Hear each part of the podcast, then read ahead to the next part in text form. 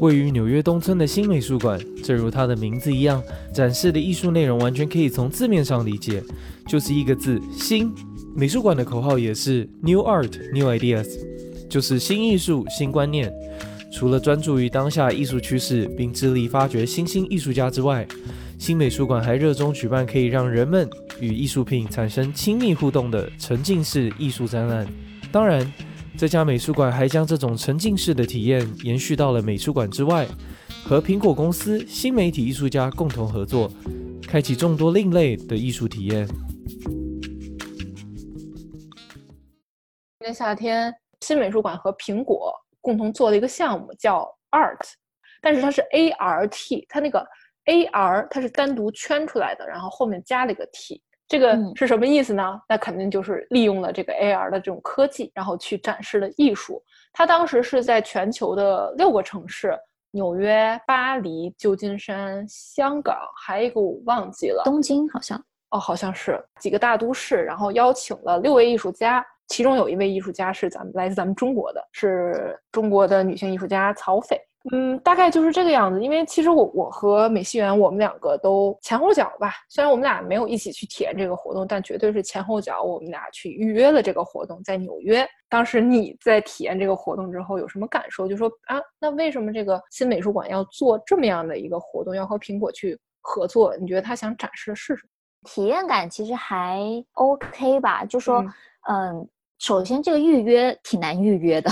因为它每一场。只限制大概十个人还是八个人左右，在纽约的话是在中央公园附近，嗯，就在第五大道那个大的苹果旗舰店。你去到那里之后呢，它有两个工作人员带队。然后给你们每个人发一个手机，发一个耳机，然后教你怎么样用那个 A P P，嗯，然后教完之后就带着一队人去中央公园。就这个项目，其实就是说他找了全球大概六组艺术家，嗯，跟他们合作做一个 A R 的艺术作品。然后这个 A R 的艺术作品呢，会跟当地的一一些地理或者说建筑或者说景观去结合。嗯，比如说在纽约的话，就是在中央公园。对，然后呢，就是当时我记得带队的人就带我们进了那个公园，然后我们就跟他走，就有点像是春游那种感觉，就是一个带队老师，然后带着一群小朋友，然后到了一个点，他就说啊，大家可以停下来啦，然后拿出你的手机，然后对这个地方扫一扫，扫完之后呢，你就可以看到一个什么东西跳到你的手机屏幕上面来啦，就是这样的一个体验。而且它这个体验所用的这个苹果手机和那个耳机，其实都是苹果店他们发的，当然不会给你啊。最后只是说你用他们这个苹果手机和他的那个他们合作的那个 Beats 的那个耳机嘛，就特别好。啊，对对对。然后我记得大夏天的还挺热的，然后边走边看，我记得大概 前前后后一个半小时。但是其实你看，一共六件作品，每件作品的体验时间其实只有五到八分钟，那剩下的那些时间都在干嘛呢？第一，在走场对，在这个场地与那个场地之间走。第二就是调试。因为好像它的那个发射器在就是领队的手里，虽然你用了他的苹果，但是你要接收它的信号嘛，就是跟真的跟春游老师似的，说这个是什么什么的艺术家作品，好，现在我要发射信号啦，大家记得接收一下啊，然后怎么投射，等于我觉得这个可能是体验感比较差的一点，就是说科技还没有智能到那个程度，就说这个 AR 它还是需要一个发射器和一个接收器进行一个调试，其实出来的效果就是，比如说啊。我要面对的是那个 Plaza Hotel，然后呢，以它为背景，然后呢，我这个 AR 作品呢是在手机上嘛，或者是一个树，就比如说我对着中央公园某一个大树干子，然后呢，我这个作品贴上去之后呢，它会有一个小松鼠从里面开门出来那种感觉。就是这样，真实与虚拟这样的一个结合。但是呢，你自己玩的挺开心的，但是真的旁边人看你就真的跟看神经病是一样。是的，我是刚想说，这场经历里面给我印象最深的一个时刻，并不是说他的艺术作品有多好或者怎么样，是我们走到差不多最后一个作品啊，刚好是 People Lost Wrist，又回到了他。对对对对，对他做了一个就是在这个摩天大楼之间会飞，然后变形的一个小生物的一个像像一个鼻涕虫一样的一个东西。对对对。然后配上一些音乐，就他很有他个人风格特色的一些音乐，然后反正就是我们当时就是大概七八个人嘛，就是拿着手机对着天，然后转来转去，转来转去，我就瞟到了，在一个喷泉旁边坐着一个 homeless 无家可归的一个人，嗯，流浪他当时就是像看着什么一样，就是看着外星人的一个眼神看着我们，就当时那个感觉是让我觉得挺难受的。我对这个项目可能最大的一个争议的一点，就是说，它虽然说是结合了艺术与科技，然后呢，它是一个新兴的一个这种公共艺术的一个呈现形式，然后能够让人能让更多的人与所谓的艺术去进行互动，但其实它是有很深很深的一个阶级隔阂的，或者说财富的隔阂的。首先，你必须要用苹果的这个手机，对吧？嗯，对。而且就算不是苹果，这是另外一个公司，三星或者怎么样，就不管是哪一个科技公司，或者说哪一个平台，它都是依靠某一个平台去做一些所谓的艺术创作，做一些 AR，对对对，技术支持。从这点上面来说，它本身就不是一个能够对所有人、对大众开放的一个事情。这个东西做出来之后，它真的能够跟与人的连接到底有多深？我觉得这个还是一个存疑的。就这里面的所有的艺术作品，我的感觉是，我不需要大夏天、大热天的拿着手机在公园里面走一个半小时去看。就很多东西，我觉得我在一个电脑屏幕上面看，效果是一样的。嗯，只有几个我觉得还做的还不错，一个是 People Only Rest 的那个，还有曹斐那个，其实我觉得也做的挺不错的。嗯，我还特别喜欢那个 小松鼠那个，就是没有，就是那个对对对的那个，那个树洞那个，因为我觉得做的特别好。对，既然你要做 AR。对，我觉得还是要和实体和这个实地要有很强的联系，不然的话，我觉得做这个是没有意义的。对，比如说，我觉得像那个小松鼠那个那个那哪个艺术家的我忘了，就是说他就是利用了树大树，那你每个公园里都有这样的一个大树，你就可以利用这个树，然后我把我这 AR 叠加上去之后呢，它就是就像精灵鼠小弟一样，我里面钻出个小老鼠或者钻出一个小松鼠一样，我觉得这个是。有可行性的，包括你刚才提到那个 P P Lottery Wrist 鼻涕虫，彩色鼻涕虫 尖叫着绕着这个呃 Plaza Hotel 啊，就是这个酒店啊周边的极具历史氛围的这个建筑啊到处转。我觉得这个就是跟实地吧，对，跟实际是有联系的。我所以我觉得这个是我可以接受的。其实这个就是结合到这个艺术这块嘛，你想呃，就是大家想象一下，在二十年前我们去的去美术馆。其实艺术品和观众之间的关系就是看和被看，你很少能去参与其中。但是十年之前呢，有一些艺术品和观众之间的关系呢，那就晋升了一个阶级，就是摸和被摸，你可以去亲自去触摸这些作品。但我觉得现在就像你刚才说的，嗯，我可能利用某一些科技，我在家我也可能完成的事情，我没有必要再出门了，我可以在电脑上去看。我觉得现在这个年代，就尤其是疫情。新冠疫情也催生了这样隔空就可以调动这个观者的听觉呀、触觉呀、视觉呀。嗯，我觉得这上这个感觉是一个发展的一个趋势吧，就更加有这种数字迷恋的这种迷恋数字化的这种进程的这么样的一个趋势。对你说的对，就特别是今年开始，你可以看到很多的美术馆都开始做所谓线上展览，然后做虚拟体验什么什么的。但说实在，我觉得都很差劲，就是体验都很差。嗯，对，我觉得还是有很长的路要走。我觉得不能够全部都依赖在，就全部依赖于科技。对，很多要亲身体验的事情，还是得亲身亲身体验。对，所以那这个如果美国疫情迟迟不结束的话，就是我对屏幕有一种恐惧的感觉。对我也是，我每次现在看到电脑屏幕都心跳加速，就觉得这可能是我不该承受的压力。对，就是这种感觉。嗯，还是希望就是说，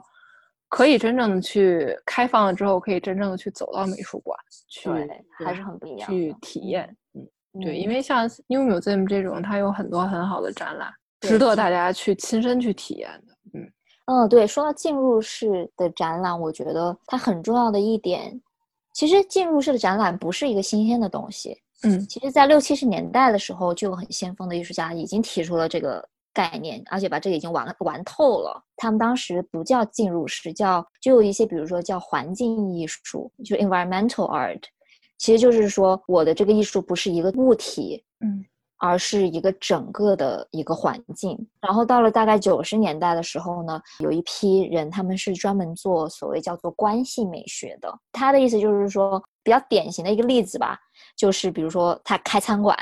就是我不是开馆，就是做饭给大家吃。就是在某一个双年展上面，是一个泰裔的美艺术家，嗯，然后他最有名的就是说给大家做饭。他其实这个东西就是基于就是说人类社会情感或者说联系的基础上所进行的一些实践。这个东西把它把它称之为一次艺术的体验。核心的话就说其实是要连接。就是艺术家在这其中，他并不是说一个创作者全部的一个创作者的一个身份，而是他只是说提供了一个这样的一个场所，让大家来建立彼此之间的联系。那我觉得你提到这个，我就想起了之前在 New Museum 还展过一个艺术家，就叫这个 Marta Minutz，对吧？怎么念？他是这个这个 Marta，你就 Marta 好了，Marta 对，就这个叫 Marta 的女性艺术呃阿根廷艺术家。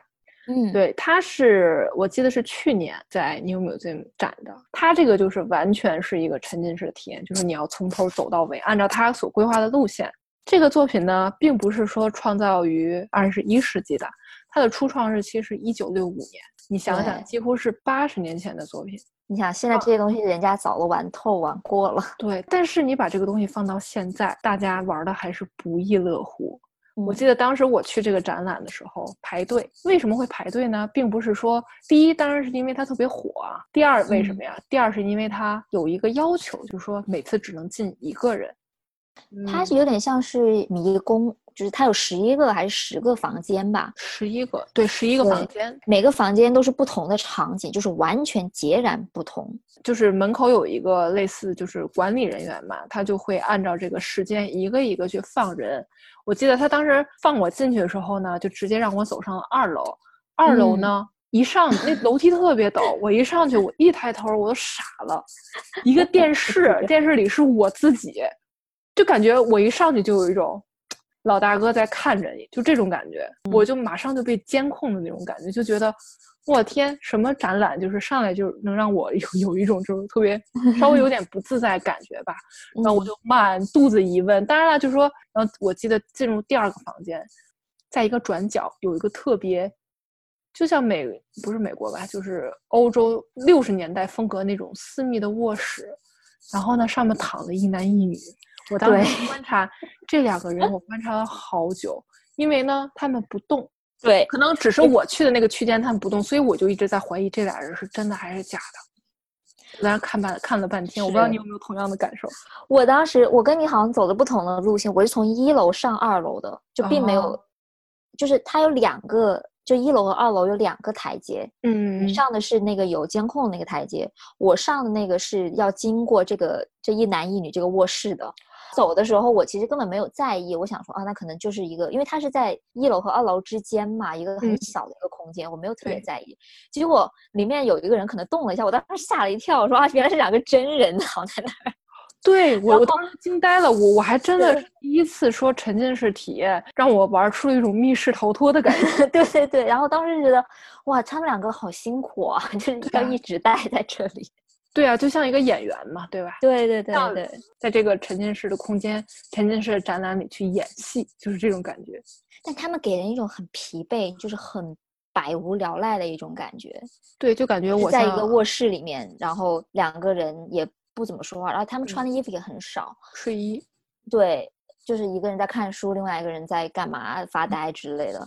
就是以这是给人一种这样这样的一个感觉，嗯，而且其实很符合现在。对，而且你知道吗？他一个一个人进去，所以我看到这件作品的时候，是我自己一个人，我没有我没有等我的小伙伴，就他在我后面嘛。当时我看到这个场景的时候，我知道他们两个是真人以后，你知道我的第一反应是什么吗？嗯，把我因为我的手机嘛，就是我要拍照嘛，对吧？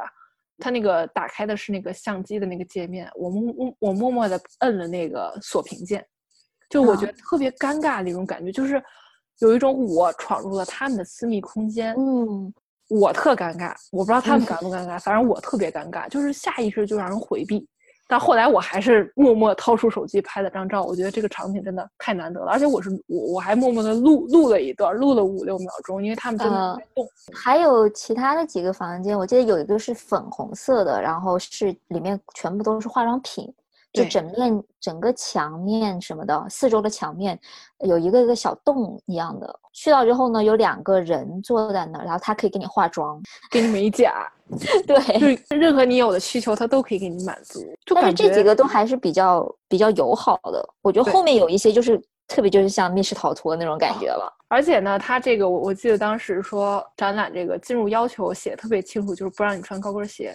因为后面嗯的你你要有踩的踩的那个海绵填充对对对对对然后，就整个人都要飘起来了。然后你要穿高跟鞋，你真的你那个鞋跟会完全卡在那个里面，走在上面就有一种强行让我喝醉，就体验的那种醉酒走路嗯的感觉，飘飘然。然后呢，后面还有我记得有什么彩色丝带绑着的那种。哦，我记得是是一个风扇，然后那个风扇上面就是你进去的时候先是黑的，你必嗯须要走，然后怎么样触动一个开关，那个风扇才会开始吹，然后呢灯会亮起来。对，就是有亮起来一瞬间，你会发现全部都是镜子把你给包围住了。对，而且那个碎纸会，风扇会把那些碎纸都吹起来，就有一种嗯繁华和萧条就在一一瞬间，就像一个开关似的，你启动了就是繁华的世界，然后你只要一关闭，就是整个世界都黑暗了，就是这种感觉。嗯，整个的这个，我记得当时那个体验下来，还是就是很范特，就是范特西，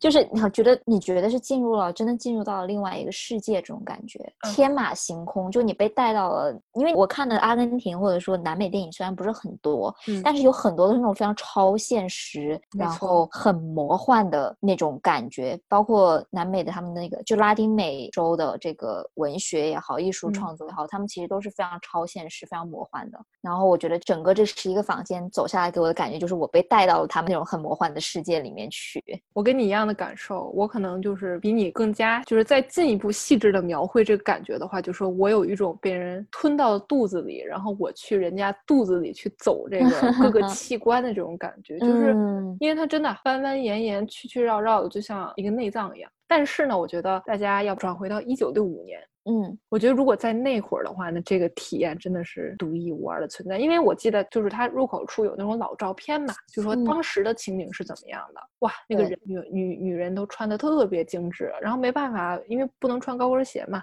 我看好多女人都光着脚，特别优雅，穿着丝袜，光着脚，然后男士全部是西装。就是你看着那个照片，你有一种你在进到这个沉浸式的环境里的时候，你有一种在跟他们对话的感感觉，还是很奇妙的。因为真的前后差了七十多年的时间。对对，跨越时空。对跨越时空的对话，对我觉得这个算是怎么说？现在的叫法就是沉浸式体验吧。这个算不算是沉浸式体验对？对，这真的是太非常这件作品厉害。嗯，对嗯对。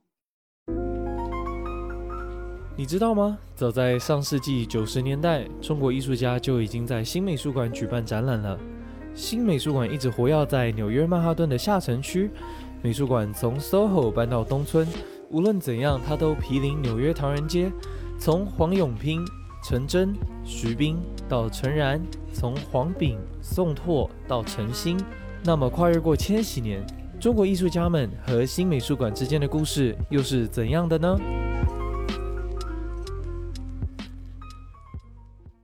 这个让我想到，就是嗯中国艺术家黄永平的一个作品。这个因为他是好像是九三九四年的了，在新美术馆。啊，对然后我当然是没有体验过的啦，但是就是也是通过看老照片什么的，也给我一种觉得肯定很有意思这种感觉。嗯。他当时做的一个是，嗯，对，也算是所谓进入式展览的一个鼻祖了吧，肯定是早期的早期。这种作品之一。就这作为中国艺术家来说，他当时是跟陈真的一个双人展，我记得他的那个叫做《中国洗衣房》，中国手洗，中国手手洗洗衣店，哦，中国手洗洗衣店，对，它叫因为 Chinese Laundry 什么的，看起来是你可能会以为里面就是一个洗衣房嘛，然后呢，你要拨开那个就是很重的，你知道那种老式的很重的黑色的窗帘，拨开之后进去之后，其实是一个像是自动洗车房的一样的一个房间，就是有很多那个卷轴刷子在那里转转嗯。转转转，那个空间特别狭小。观众如果要走过，就是通过那个房间的话，必须要被那些嗯自动洗车的那个刷子给刷一遍，就是被洗刷一遍对。嗯，就其实他洗的不是车，是你自己。人洗的是观者，对对对，我觉得这个还挺就很有意思。走过这个之后，就是陈真的那个叫做好像是一个叫垃圾场的一个一个装置，对。嗯，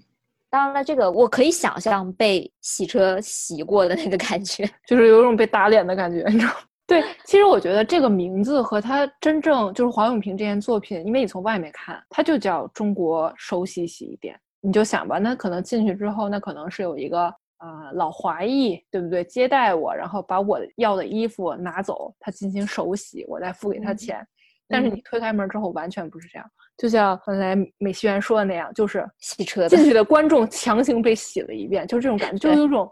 我记得他他当时那个新闻稿里写的是，中国有一句老话叫“挂羊头卖狗肉”，卖狗肉。对，我就说，嗯，这个有点意思，因为外面和里面的内容完全不相符。对他其实是把一个主体变成了客体，因为对外国人来说，觉得中国人就只会开洗衣房嘛，对对吧？他们是作为一个客户，一个比较占有主导地位的一个身份进到这种洗衣房里面去的。嗯，但是到了黄永平这个洗衣房里面去，其实你是变成了一个被洗的一个客体，身份的转换是最有意思的，挺有意思的。这个也算是中国艺术家在美国的这个沉浸式展览的鼻祖吧，可以这么说。我也不知道就是有没有其他的，对，但我觉得，对我觉得这个还是早期的吧，因为确实很早。然后我为什么想这么说呢？因为其实这个展览是在九四年已经在新美术馆去展了，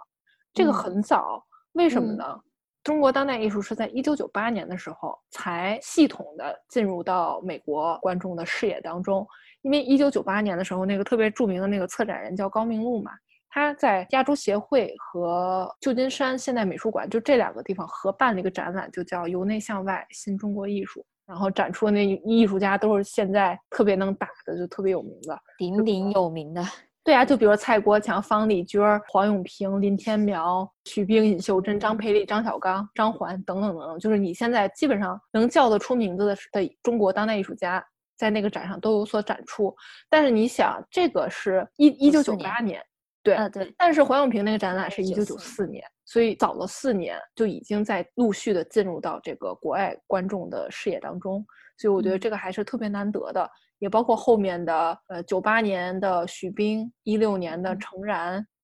然后好像程然和那个谁，一六年的程然和黄炳，黄炳，对，黄炳跟宋踏，对这些艺术家，新美术馆，你看从。中国当代艺术还并未被系统性的关注的时候，他就已经在关注这些新的中国当代艺术家，就在那会儿是特别新的、特别冉冉升起的新星。所以我觉得新美术馆真的是太契合它的名字了。你不管从哪个角度，它都是新，它可以永远走在这个艺术的最前锋，去挖掘这些最新的艺术、最新兴的人才、艺术人才。所以我觉得这个还是很难得的。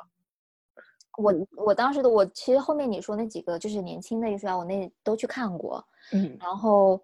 程然和还有个叫沈星的一个女艺术家，就他们的作品都是他们两个都是首先他们都是做录像的，然后他们的作品都是在一楼，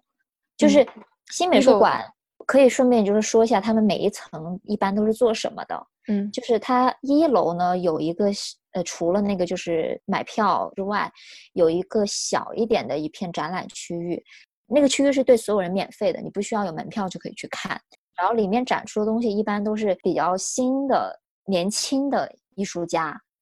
他们可能有一两件作品在这里展展出，所以是一个有点带有一定实验性质的一个空间。嗯，然后当时我记得陈然和沈星呢就是在这里展出的。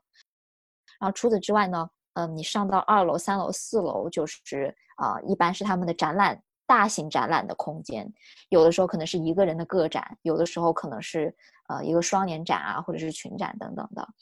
嗯，然后到五楼的话，是一个公共教育的一个空间。其实他们的公共教育，我觉得做的也挺有意思的。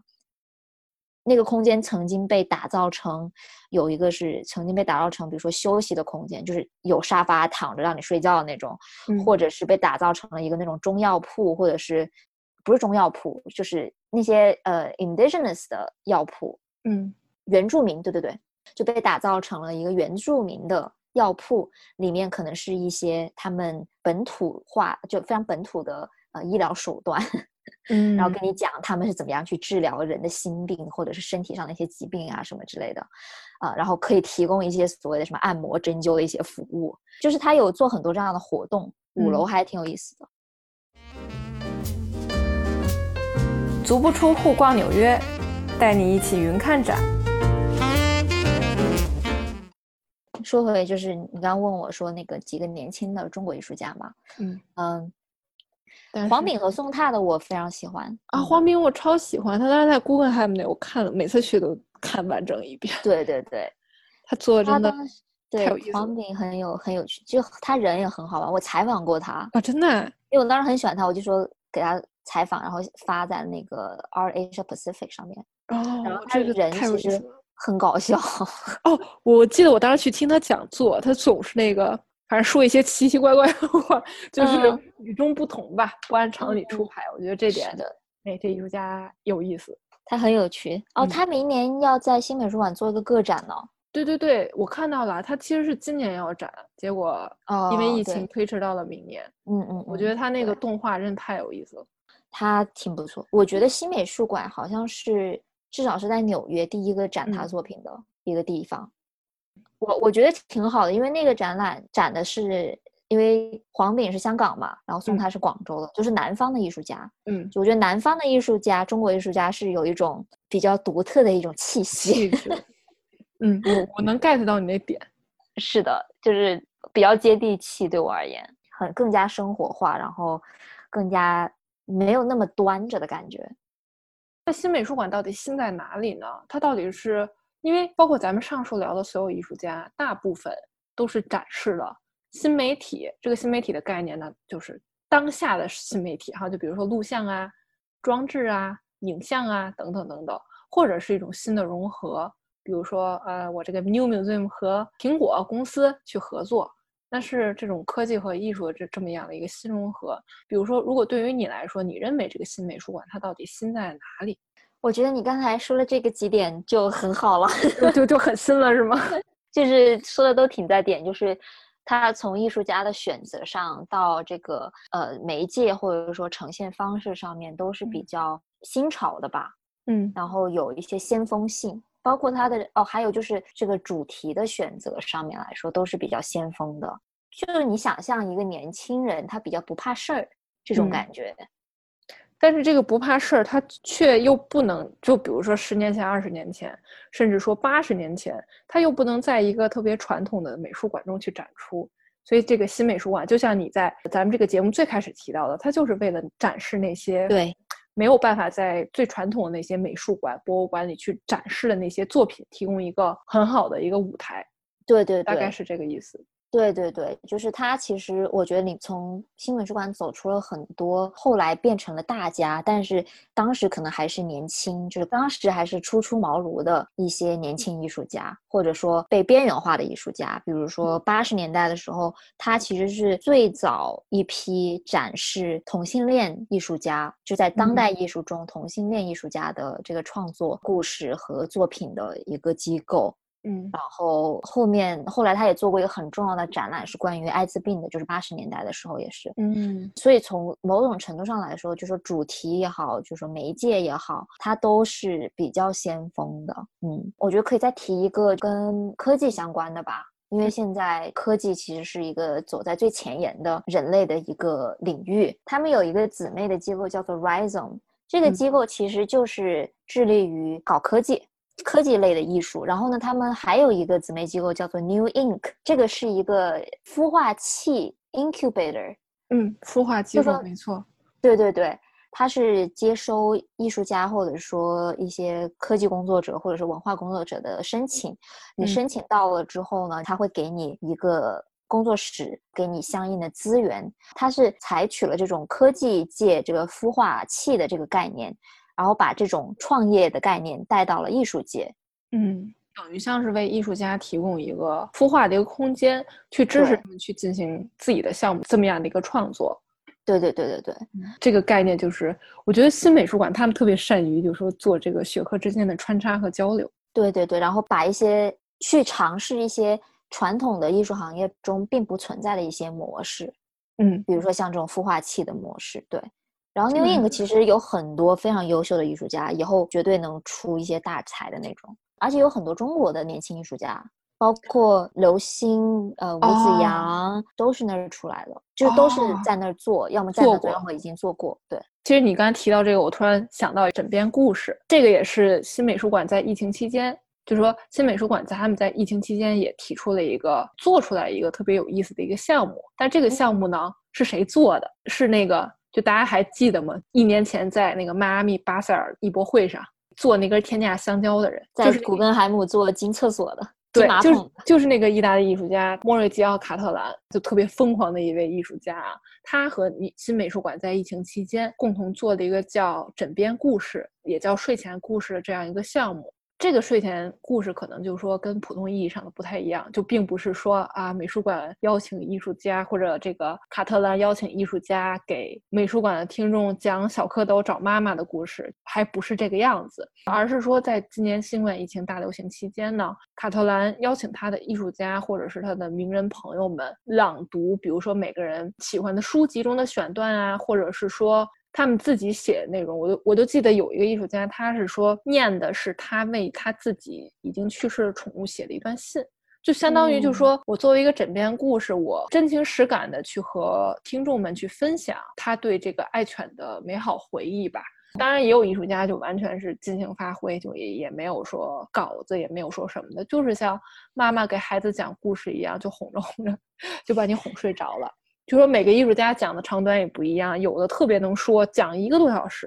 然后有的可能就简短的十分钟左右就结束了。新美术馆就它特别能抓住这个时下的人们的精神与需求，对精神需求和这个社会的整体的一个状态，从而去邀请相应的艺术家去产生相应的作品。我觉得这个还是。一共是四十一位艺术家参与到这个项目当中，包括卡特兰本人啊，还有咱的那个村上隆、杰夫昆斯，还有现在在那个 UCC 展出的那个伊丽莎白佩顿。嗯，其实我们这个播客节目也是一样的呢，就说因为我们这个播客节目也是从新冠疫情中应运而生的一档播客节目，大家多多订阅哦。我觉得还是这挺有意义的呀，因为这个时候感觉特别需要与外界的一个连接，不管什么样的连接都好。对，就是听到外界的声音嘛。就是来自不同人的声音。不过我觉得夸了这么多，我觉得也要说一些他们 就可能做的不是特别好的地方。嗯，然后这个可能是关乎于他们内部员工的这个工作环境吧。虽然我没有直接的，就是作为正式就是全职员工在那里面工作过，特别是最近两年看新闻啊，或者是有一些他们员工自己爆出来的一些事情来看，就是说跟所有的其他的美术馆一样，就是他们的工作环境也是挺恶劣的，工资非常的少，工作量特别的大，特别辛苦。然后前一段时间，前去年吧，好像是，就是有一批员工进行一些抗议，为自己争取权益，要建立工会。嗯，对，那个事情还闹得挺大的，就是很多的新闻都有报道。然后完了之后，他们好像现在是真的建立了工会。他们员工就是 New Ink 自己的员工，他们对自己的权益这个方面还是比较看重的吧，并且勇于去为自己争取自己应得的一些权利。我觉得这个是应该提倡的。嗯，好事儿，这个是会让整整个这个系统，整个这个美术馆啊，包括艺术从业者这个系统，向一个更好的环境吧，更健康的环境去发展。对，没错，这个是很有必要的。就很多人，其实我之前也经历过，包括在 MoMA 门口啊，在新美术馆门口啊，都曾经历过这个集体性的这种抗议吧，算是算抗议集会，对，集会、集会和抗议。怎么说呢？当然也是很和平那种，不会打打杀杀呀，也不会使劲跟那喊啊，或怎么怎么样，就是很和平合理的把自己的需求去展现展示出来，让美术馆，让过度的人都看到，让更多的人去关注。我不知道你觉得国内有什么艺术机构可能会比较像新美术馆这种？我觉得 X X 就是黄 旭夫的。我我觉得你要说国内美术馆哪个跟 New Museum 比较像，可能这个是我唯一能想到的。嗯，形式上有点像吧。我我个人感觉是，我不知道你的感觉是什么。但是你要我不知道 X Museum 到底要干嘛，就是啊，对对，我觉得他们还也是在摸索，因为他们刚刚成立吧，好像去年年底刚做出来。嗯嗯，但是我觉得他感觉那个风格，因为好像黄旭夫之前他也是 New Museum 的。啊，一个 board member board member，对我觉得会不会有关系或者怎么样，我也不知道。但是你要说愣想呢，我只能想到这一家 museum，就是你觉得呢？我也不知道，我想不太出来。其实，对，其实还是这个文化的背景不一样，艺术和文化的背景不一样。你要说愣去把它和国内的某一个美术馆进行对比，好像也其实也做不到。但我觉得国内很多美术馆想学它，对，因为它说白了还是更受年轻人的欢迎嘛。对于嗯，我这个外人，就因为我也没有在 New Museum 工作嘛，所以对于外人的角度来说，我觉得它还是特别受。年轻人欢迎的这样的一个美术馆，所以我相信它也是国内许多艺术从业人员或者是想建立美术馆的这些人去参参照的一个标杆儿。我觉得可能就是比如说像 K 幺幺这些，他们就可能想要学这种，也不是学吧，就是走，就是至少是艺术家风格啊这些的，想走这样的一个风格，然后做进入式的展览，对吧？嗯。但是很多我觉得都是学到的皮毛，就像你一开始所所说的，这个美术馆真的是。噱头和内涵共存吧，他们可能只学到了这个噱头，